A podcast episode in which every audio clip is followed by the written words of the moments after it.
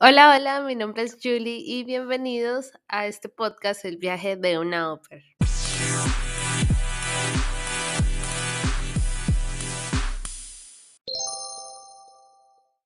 Hola, hola, me alegra mucho saludarlos porque este episodio es un episodio muy especial porque es el cierre de temporada de esta primera temporada del viaje de una ópera eh, además, pues es el último episodio del año 2021.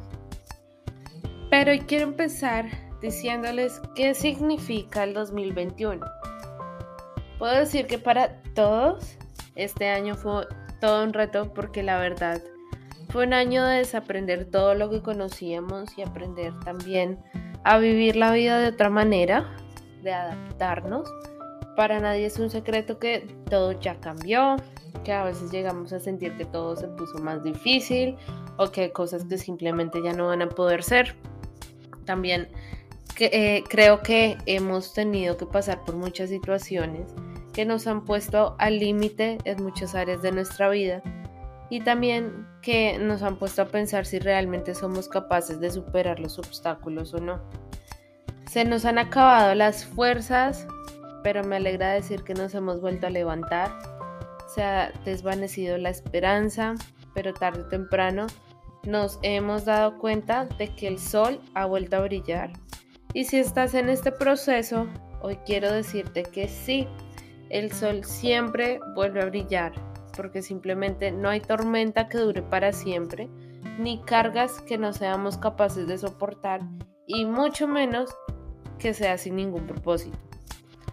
Para hacerles un resumen de todo lo que fue para mí el 2021, que fueron muchas cosas, puedo empezar que empezó con un año en donde la embajada de las fronteras estaban cerradas para volar y la verdad, ustedes ya saben que estaba bien difícil para que volvieran a abrir. Terminó una relación con una persona que ha sido muy importante para mí, pero también que esto debía llegar a su fin Entendí qué significa estar solo en un país nuevo que no conoces en lo absoluto. Conviví con una familia con la que no me entendía y aprendí a enfrentar mis problemas y a dejar de aguantar situaciones por las que no merecía pasar. Además, aprendí qué es perder a un ser querido por la pandemia que estamos pues pasando y entendí también eh, lo que alguien una vez me dijo para poder ganar algo, siempre eh, también debes perder algo importante para ti. Esto significa tomar decisiones difíciles. Es como ganas algo y pierdes algo también. Me he replanteado 500 veces cuál es mi camino después de cumplir muchos sueños y ponerlos en la balanza. También con mucho cansancio he dado pasos gigantes para terminar mi carrera con el apoyo de muchas personas que la verdad yo no lo esperaba. ¿Y qué quiero decir? Mi carrera es modalidad presencial y me dieron la oportunidad de terminarla virtual el siguiente semestre para graduarme en el 2022. Estoy aprendiendo también a convivir con la frustración de querer ir a mi país y no poder, por querer también un mejor futuro y dejar todo lo que amo allí para crear algo mejor aquí. He conocido personas increíbles con las que he sido completamente bendecida en todo este camino. Conocí lugares impresionantes y he pasado por millones de situaciones más que han hecho que este año sea una lluvia de emociones, aventuras y pues incertidumbres de las cuales aún sigo aprendiendo. Hoy con todo esto solo quiero que reflexionemos un poco acerca de todo lo que nos ha tocado vivir. Hay cosas que queremos pero no podemos tener. Hay otras por las que daríamos todo por volver a vivir pero ya no se puede. Existen otras que ya tenemos pero nos dimos cuenta que no era todo lo que pensábamos. Y es que también debemos entender que no la pasamos soñando con el futuro y extrañando el pasado que no nos sentamos un momento a pensar en lo que tenemos en nuestro presente y en disfrutar cada detalle, cada persona y cada momento que son los que realmente nos nutren y nos llenan para ser más felices. Nos la pasamos en el celular viendo la vida de otras personas que no nos damos cuenta que el tiempo vale oro y que la vida de nadie es perfecta, que estamos llamados a aportar y a que nuestro mundo sea mejor, a poder apoyar a otros.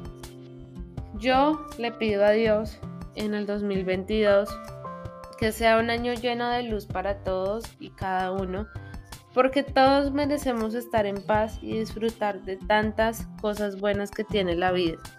Quiero que sepan que todo es pasajero, que los malos y oscuros momentos también pasan, que después de la tormenta siempre viene la calma y cuando todo se pone bien loco debemos recordar que es porque nos estamos preparando para recibir algo mucho mejor.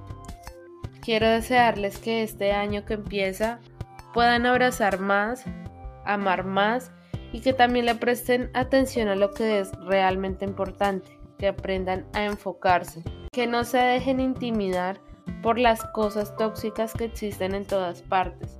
Siempre corran por sus sueños, pónganse lo que les gusta, cómanse lo que les gusta y hagan todo aquello que los hace feliz, porque el tiempo pasa muy rápido.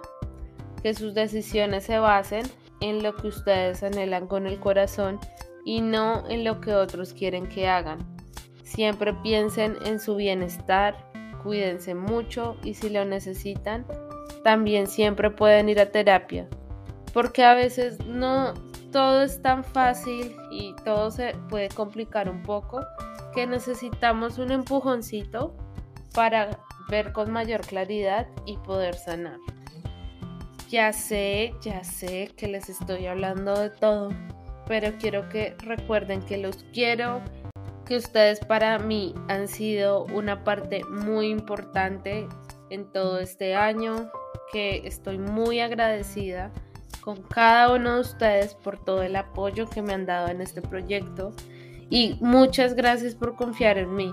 Recuerden que este proyecto es por y para ustedes y para ayudarlos a tener un mejor proceso. Gracias a todos, muchas bendiciones, que este año lo terminen de la mejor forma posible. Eh, gracias por escucharme y nos vemos en la siguiente temporada. Bye.